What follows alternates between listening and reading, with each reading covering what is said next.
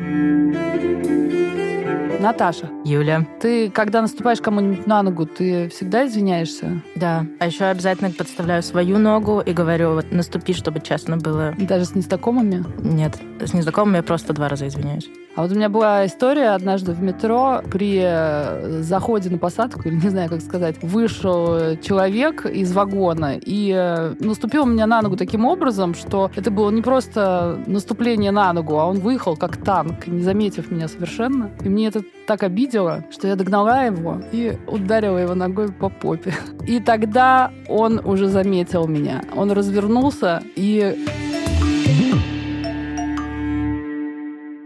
Привет! Это «Неловкая пауза», подкаст просветительского проекта «Арзамас». Сотрудники Арзамаса во время работы узнают очень много нового, и иногда эти факты слишком потрясающие, чтобы не поделиться ими с вами. И поэтому мы рассказываем их друг другу в этом подкасте. Надеемся, что благодаря этому подкасту у вас всегда будет возможность заполнить неловкие паузы в разговоре. Должна сказать, что эти факты мы рассказываем не как ученые, которые много лет работали над какой-то темой и очень хорошо ее знают, а просто как люди, которых что-то очень поразило и захотелось поделиться.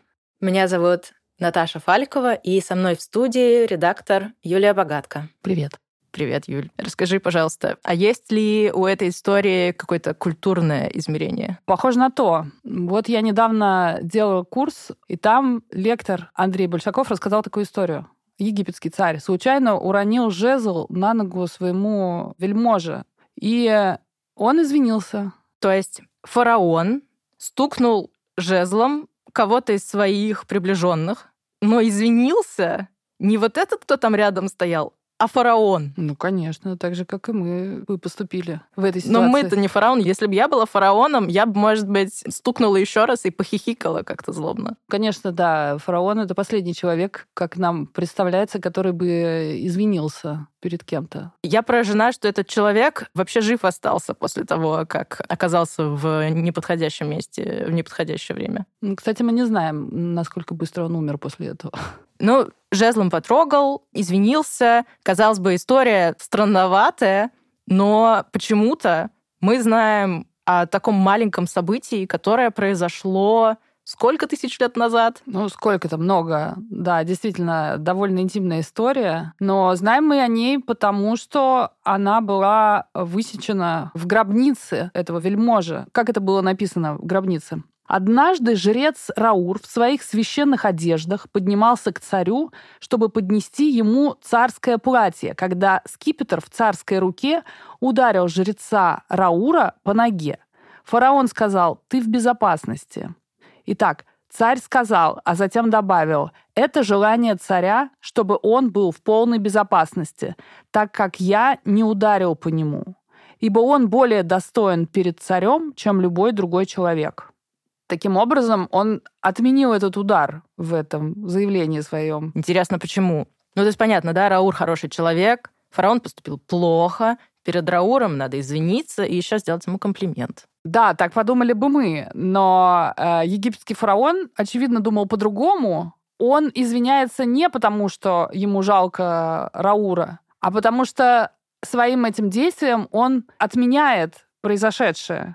В тот момент, когда он своим жезлом коснулся своего вельможи, часть э, царской силы, царской власти перешла таким образом на вельможу. Это как работает? Это уже вопрос к природе царя, потому что царь в Египте имел сущность одинаково человеческую и божественную. И, соответственно, если он касался какого-то смертного, часть его природы божественной таким образом переходила на человека. А, то есть нам кажется, что он извинился, потому что ему показалось, что он сделал Рауру что-то плохое, а на самом деле он извинился, потому что он сделал Рауру что-то слишком хорошее. Ну, хорошо это или плохо мы, опять же таки, не знаем. Произошло что-то невозможное. Царь дотронулся до человека. Получается, к фараону вообще нельзя было прикасаться никому. А вот если ему ноготочки нужно сделать, то как тогда? Ну нет, конечно, было куча людей, которые обслуживали царей, И эти вельможи, что мы о них знаем? Оказалось в какой-то момент, что очень богатые гробницы у людей совершенно невысоких должностей. А, и это та самая прислуга, которая по долгу службы трогала священное тело царя. Да, все эти люди, будь они парикмахерами, бродобреями, косметологами царя, это были, по сути, самые важные люди в государстве, поскольку они находились при царе и могли до него дотрагиваться. Какая радость от его двуприродности? Одна из его природ, божественная, благодаря ей он только и может общаться с богами. Царь таким образом выполняет жреческие функции. Это очень важно, и надо не переходить эту границу, да, то есть я должна знать свое место и лишний раз не трогать никого. Да, дело в том, что в какой-то момент, когда египтяне стали воевать, и о ужас цари стали воевать на поле боя, где их могли ранить, а еще, что хуже, убить, эта ситуация для египетского сознания почти невозможная. Царь фактически бог погибает на поле боя.